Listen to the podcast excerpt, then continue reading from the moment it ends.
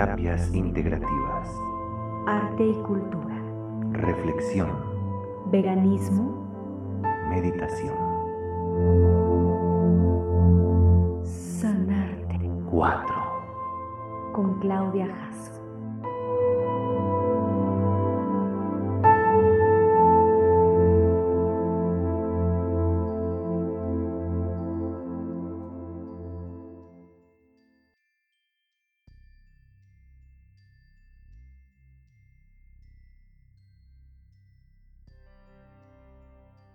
Hola, hola, bienvenidos a Sanarte 4. Yo soy Claudia Martínez Jasso, terapeuta transgeneracional, humanista y sanadora holística y también creadora de escénica. Y estoy aquí con ustedes hoy para presentarles a dos grandes amigos, a Cabo, que estamos aquí en Casa de las Bóvedas, y a Talía Mercado, eh, de Nutrición Conciencia. Y el día de hoy vamos a hablar sobre el tema de poliamor. Bienvenidos. Gracias, gracias Claudia, un gusto estar aquí contigo. Muchas gracias, Y con Clau. Thalía. Sí, yo también, muy emocionada. Y aparte este tema creo que me hace ruido y mucho, mucho ruido. Sí, no, es un, un tema muy, muy actual. Siento que es como un concepto que se maneja por ahí en, en la juventud, ¿no? Sí, En hecho. estos momentos. Sí, yo creo que lo que se podría llamar en ciertas este, corrientes del pensamiento sería como un signo de los tiempos, ¿no? Eh, ese es- no es un término que se viene escuchando desde hace muchos años, es rel- relativamente eh, nuevo, y bueno, eso es un signo de ciertas necesidades y vacíos, pienso yo, que, que existen. Más allá, pienso yo, de eh, plantear soluciones, eh, el pensar en, eso eh, plantea, eh, no mm, cuarta la búsqueda del propio ser, ¿no? Exacto, bueno, eso está muy profundo, pero es, es tan real. Porque yo creo que el poliamor es nada más la etiqueta que se le está dando a algo que ya existía, que a lo mejor dentro de la parte, no sé, muy religiosa, era como una prohibición, pero ahora ya lo quieren como sacar de ahí y hacerlo muy libre cuando siento que se está confundiendo la infidelidad con el poliamor y eso sí me causa conflicto, o sea, porque realmente ser fiel no tiene nada que ver con algo religioso. No sé qué opinan ustedes. Claro, es que ahí lo que sucede es que tenemos varias cosas, ¿no? Una es eh, el tema de la infidelidad, que, bueno, lo que yo pienso es que un papel o una institución o cualquier cosa que sea ajena a la pareja, eh, unos términos que son impuestos ya de por sí están empujando a que esto no funcione, a que de hecho entonces haya por ahí una búsqueda, ¿no? Porque se les está poniendo a las dos partes de la pareja como niños, como niños que tienen una imposición. Y aquí de lo que estamos hablando, supongo que es como de tener una relación de pareja consciente en donde los términos que estás tú teniendo con la otra persona son desde, desde que tú te sientes ya un adulto o una adulta consciente y estás en un compromiso con la otra persona. Eh, el problema aquí es entonces que hay algunas personas que dicen es que yo practico el poliamor y entonces te engaño no te digo que tengo por ahí otras personas y aquí ya están entrando otras cosas, ¿no? Que son mentiras, engaños, traiciones. ¿Tú qué opinas, Cabo? Pues mira, yo, yo creo que el, ser humano es, eh, tiene, es poliamoroso por naturaleza, ¿no? Pero, eh, es decir, tendríamos un poquito que escarbar eh, en esta naturaleza porque, o sea, nosotros como familias, o sea, el- la mamá o el papá tienen la capacidad de amar a cuantos hijos vayan a tener y además Claro. a su pareja y Ah, además a, a- a sus, a sus otros hermanos y a sus abuelitos y a sus papás, ¿no? O sea, sí podemos dar, o sea, tenemos amor para todos ellos, no hay eh, una diferencia, ¿no? De, eh, no es que uno sea poliamoroso, simplemente uno ama, ¿no? Exacto. Ah, ya, ya. Claro. Eh, es lo que yo pienso, ¿no? y que puede tomarse ese término. Se- Sí, también digo, o sea, la religión, la religión, este, eh, también te enseña a ser poliamoroso, o sea, te dice, eh, ama a todos, ¿no? Ama a cuanto eh, persona te pre- se presente en tu camino, ama a los animales, ama las plantas. Entonces, eh, realmente no se usa el término poliamor, nunca lo he escuchado. Claro. Es a- ama, ama, ama, ¿no? Eh, por igual. Entonces, yo pienso, también yo pienso, bueno, el, el sol, el sol, o, el sol no es polialumbrador, Exactamente. Sale para todos. El sol sale para todos, o sea, no tiene una distinción de polialumbrador, creo yo.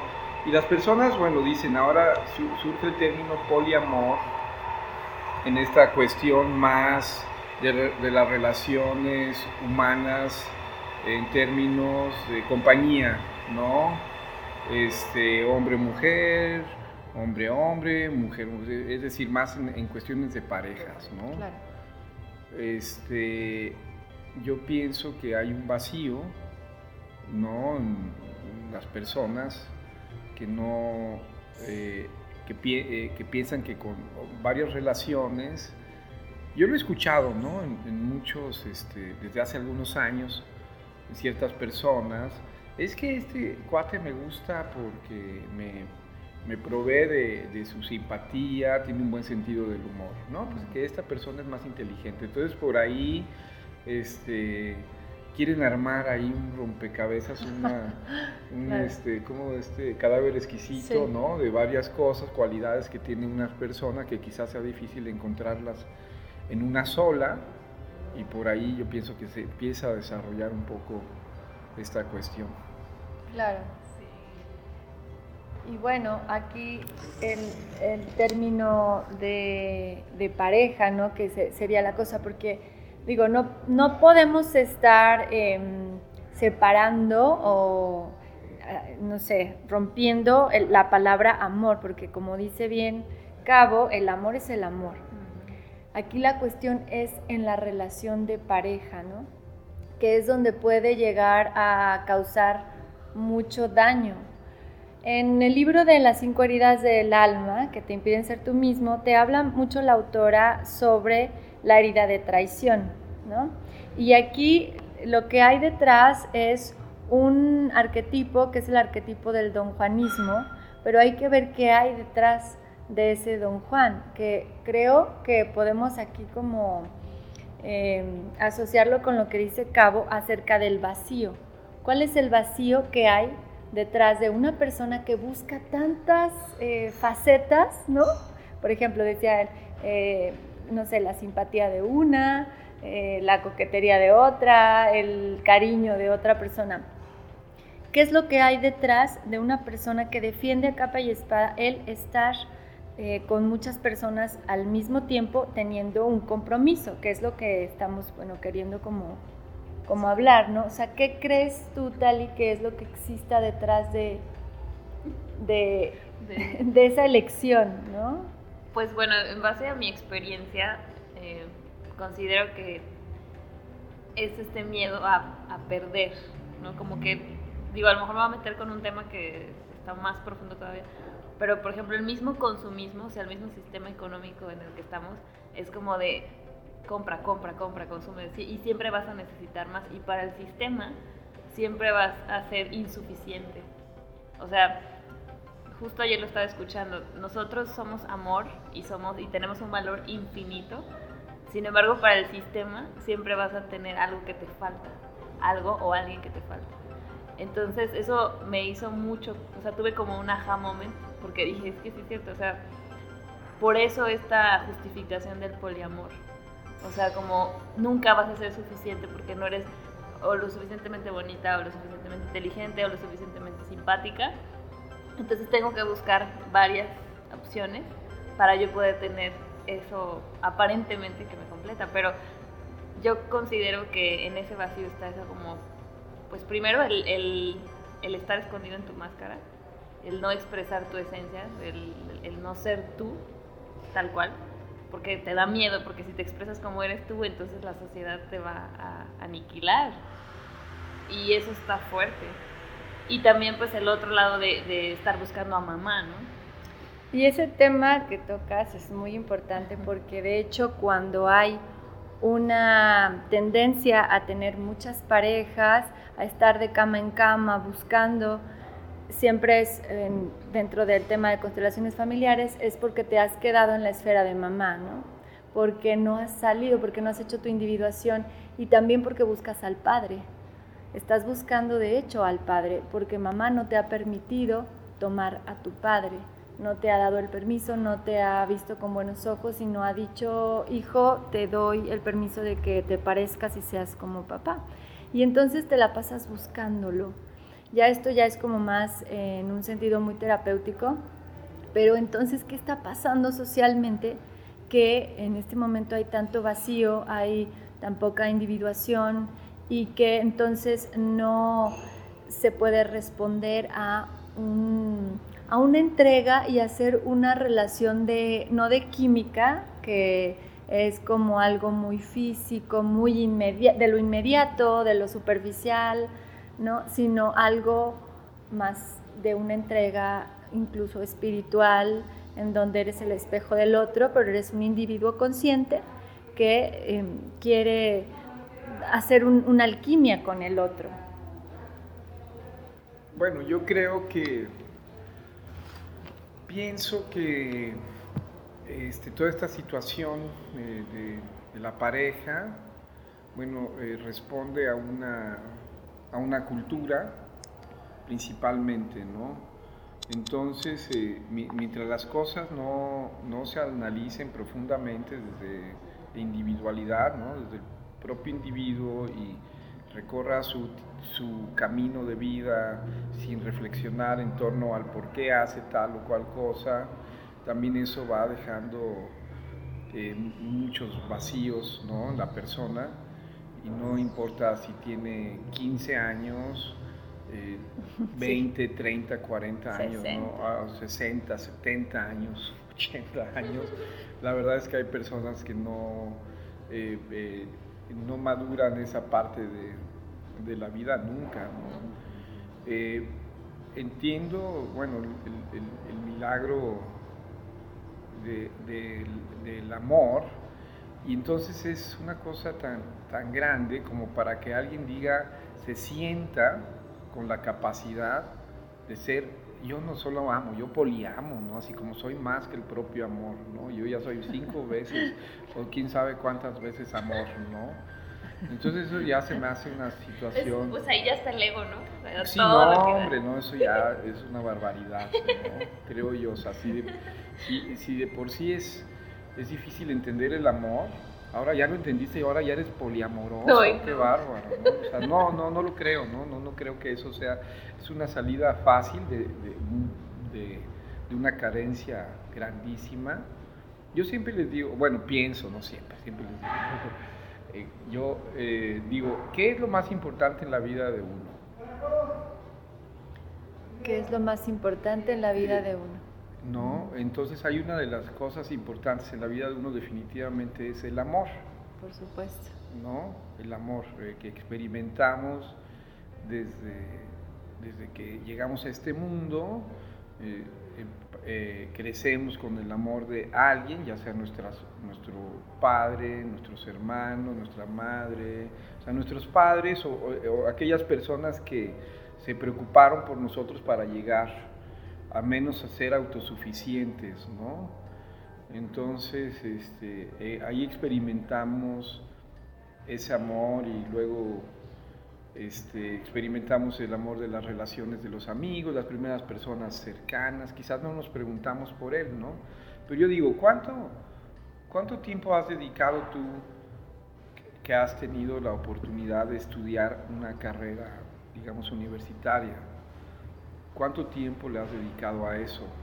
O sea, desde tus tres años de kinder, seis años de primaria, tres años de prepa, otros tres, eh, ah, no, tres años de secundaria, tres años de prepa, cinco en una licenciatura, Una otros dos en una maestría, Maestría, eh, doctorado, si quieres, ¿no?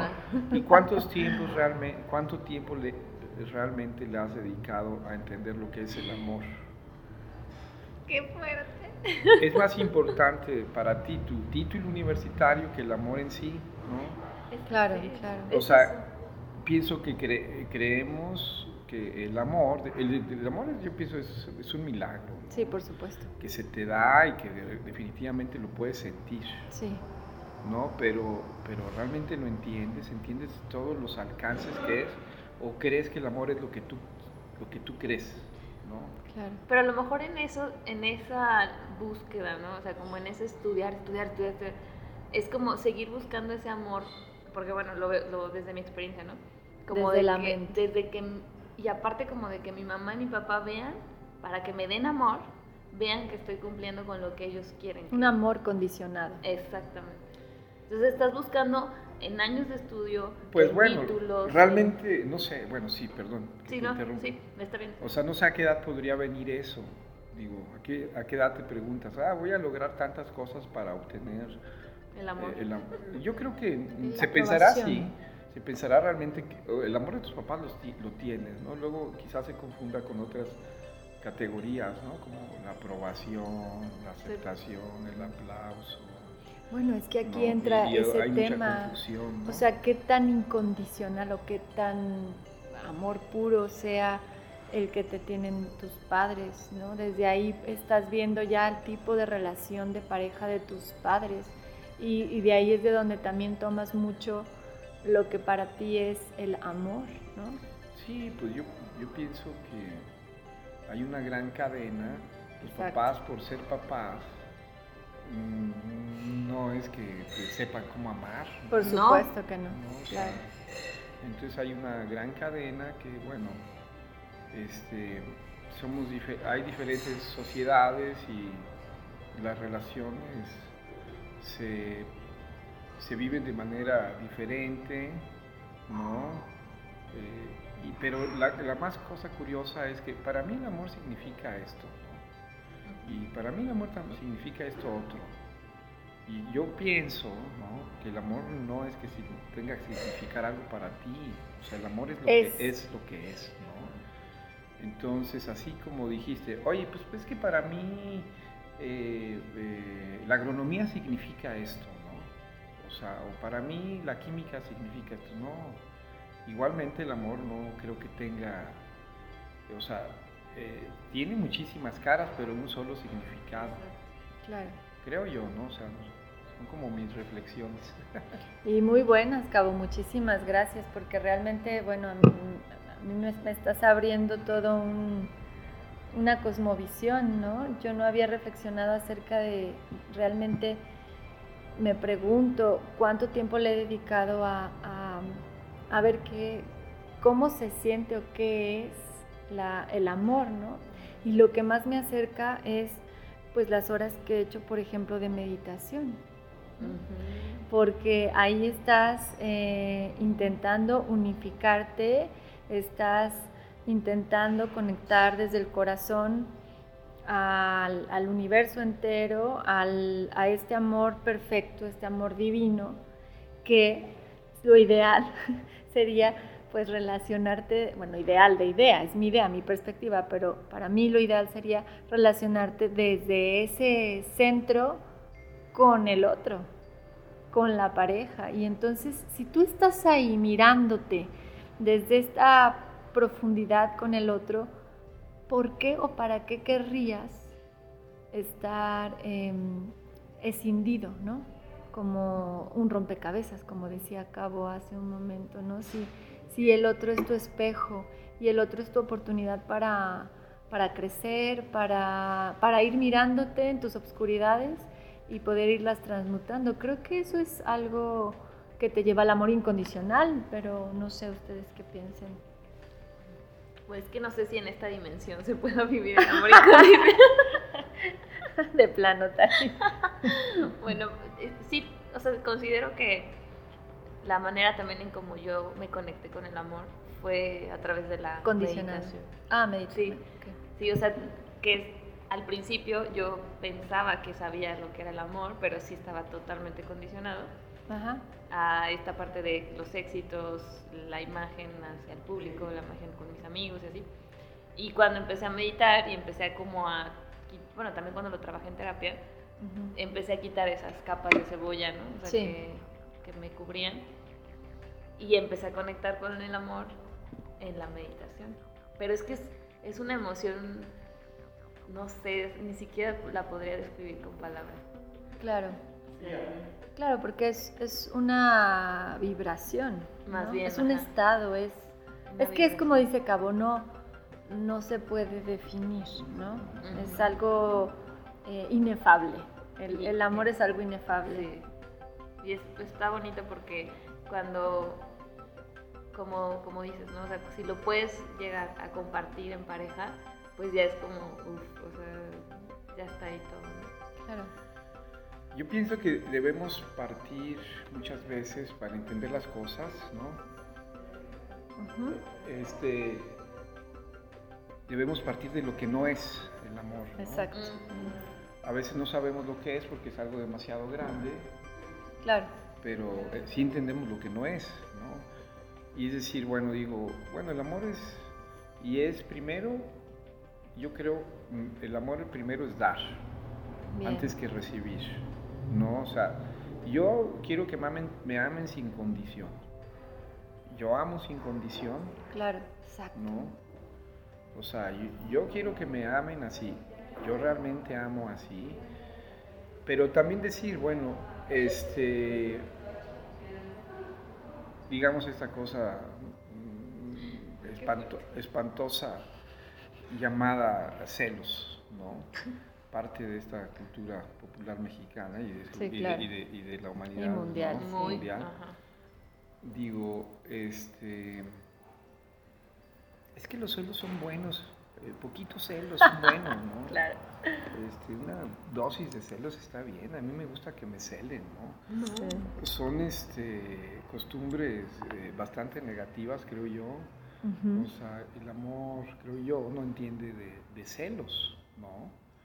Eh, digamos, el amor de pareja, ahorita nos referimos al amor de pareja, no Sí. puede entender de celos, ¿no? Es decir, yo estoy listo para que, yo estoy listo para que de repente mi pareja un día amanezca con ganas de ya no estar conmigo, porque, pues, pues porque es su, luego fíjate, Es libre. Es libre. Por eh, supuesto. O sea, debe claro. de ser libre. Claro. Me, me siento yo muy mal o, o qué pasa? Fíjate, hay una cosa, un, un- un dicho eh, muy popular, que creo que es de Salvador Gaviota, ¿no? De Juan Salvador Gaviota, de si, si el amor, este, ¿cómo dice? Regresa a ti, Es tuyo. es y tuyo, si y si no regresa, nunca, Nunca lo fue. o algo así, o déjalo libre, Sí. o cosas sí, así, sí, ¿no? Si el amor es. No, si. ¿Cómo es? Si él te ama, es. No, no, ya no me No, acuerdo. es que, es que es un libro que Si el amor es libre tuyo y si no es que nunca lo fue. Si regresas, Si que es tuyo, y tuyo. si no, es que nunca Si lo el amor fue. es tuyo, déjalo libre, ¿no? Ajá. Si regresa, es tuyo. Pero también se si confunde, qué bueno que están, están tocando eso, porque se confunde el mentado poliamor con libertad. Exacto. Entonces, como tú dices, ¿no? En primera, el amor, pues, mm, ese término de poliamor, pues no. O sea, ya está como desde Descartado. ahí mal, ¿no? Pero ellos, y bueno, ellos y ellas, porque eh, puede ser hombre o mujer, como que es de la libertad. Entonces, déjame ser libre y déjame voy con otras, ¿no? A. Con otras y otros. Ajá. Yo pienso que hay otro gran valor humano por el que, por el que se han desatado todas las guerras, que es la libertad, ¿no? Claro. Eh, la- la- o sea, los países la humanidad en, en su historia ha luchado por obtener la libertad, ¿no? De, de quien los op- oprime Claro, del opresor. del opresor, ¿no? Eh, ¿qué- ¿Cuál es la, la- el castigo primero este, cuando alguien comete una falta en, eh, falta en esta sociedad, ¿no? Privarte de algo. En algunas culturas es privarte de tus manos, ¿no? Porque dices, bueno, con estas manos haces tus cosas, bueno, pues te privamos de tus manos. Privarte. En esta sociedad, Encerrar. encerrarte, o sea, privarte de la libertad, ¿no? Entonces, debemos entender este gran valor, ¿no? Que es la libertad. Respetarlo, pienso yo, en las otras personas, claro. ¿no? Es decir, si tú haces algo que me ofende a mí, pienso yo, que no me hace sentir bien, eh, pues bueno, ¿no? allá tú, o sea, se puede tratar de hablar, ¿no? Claro. Las personas también, es que, híjole, yo pienso que esta, esta co- eh, eh, el crecimiento, de, eh, al menos en México, por ejemplo, hay una canción que dice, yo soy así y así me moriré. y Nunca soy así cambiaré". Y nunca cambiaré. ¿no? O sea, es limitar la existencia Totalmente. absolutamente, ¿no? Entonces, el ser humano... Y eh, es que está ahí refranes, ¿no? De sí. que chango no aprende maroma nueva. Chango viejo no aprende maroma nueva. Puede ser, ¿no? ajá, no aprende maroma nueva, árbol que nace torcido. Fíjate, todo lo que está en, en el, En el popular. ¿no? No, pero, o sea, yo pienso que limitar la vida humana a no cambiar, y sentir- A no crecer, a no a crecer y evolucionar. sentirse- Es que es lo y- natural. Y sentirse orgulloso de eso. Y yo soy así, y es que yo soy, es que sabes que, y, y a veces en lo más práctico y sencillo, es que sabes que es que yo soy así. Claro. Está bien, ¿no? O sea, bueno, cada quien. O sea, uno, claro, va, va teniendo sus, su- o sea, va desarrollando, sería como lo ideal ir desarrollando sus valores, eh, su conciencia, o sea, ser consciente de lo que dice, no ser coherente, Meditar, no, meditar, constantemente. no responder nada más a, como perico a las fuerzas sociales o cercanas o lejanas, ¿no? Entonces, tener eh, conciencia de lo que se está viviendo y de lo que se dice, ¿no? Y, y de los grandes valores, o sea, ¿cómo? Imagínate uno mismo coartarse la libertad de, de- de creer, ¿no? Y de su- crecer. Su, propia libertad de, de evolucionar, que es un derecho por nacimiento, ¿no? Sí, es muy, muy, muy importante esto que, que está diciendo Cabo, un, un hombre muy sabio, que ahorita fue ahí a despedir unas personas, pero bueno, hay que reconocerlo. Él es, él es un hombre que, que ha leído muchísimo, que ha meditado muchísimo y, y se nota, ¿no? La sabiduría que nos está compartiendo. Sí, sí, la verdad está increíble.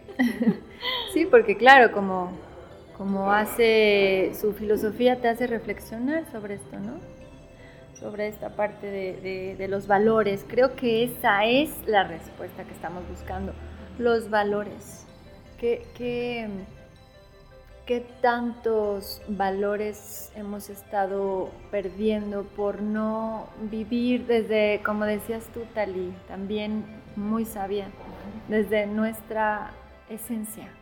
Desde nuestra autenticidad, desde lo que realmente somos, desde cuánto nos permitimos ser libres para poder entonces expresar este ser interno y desde ahí relacionarnos con el otro, porque es que si yo me relaciono desde allí, desde mi fidelidad a mí mismo, a mí misma, yo no voy a tener por qué traicionarme a mí traicionando al otro. Creo que, que por ahí Sí. podría ir.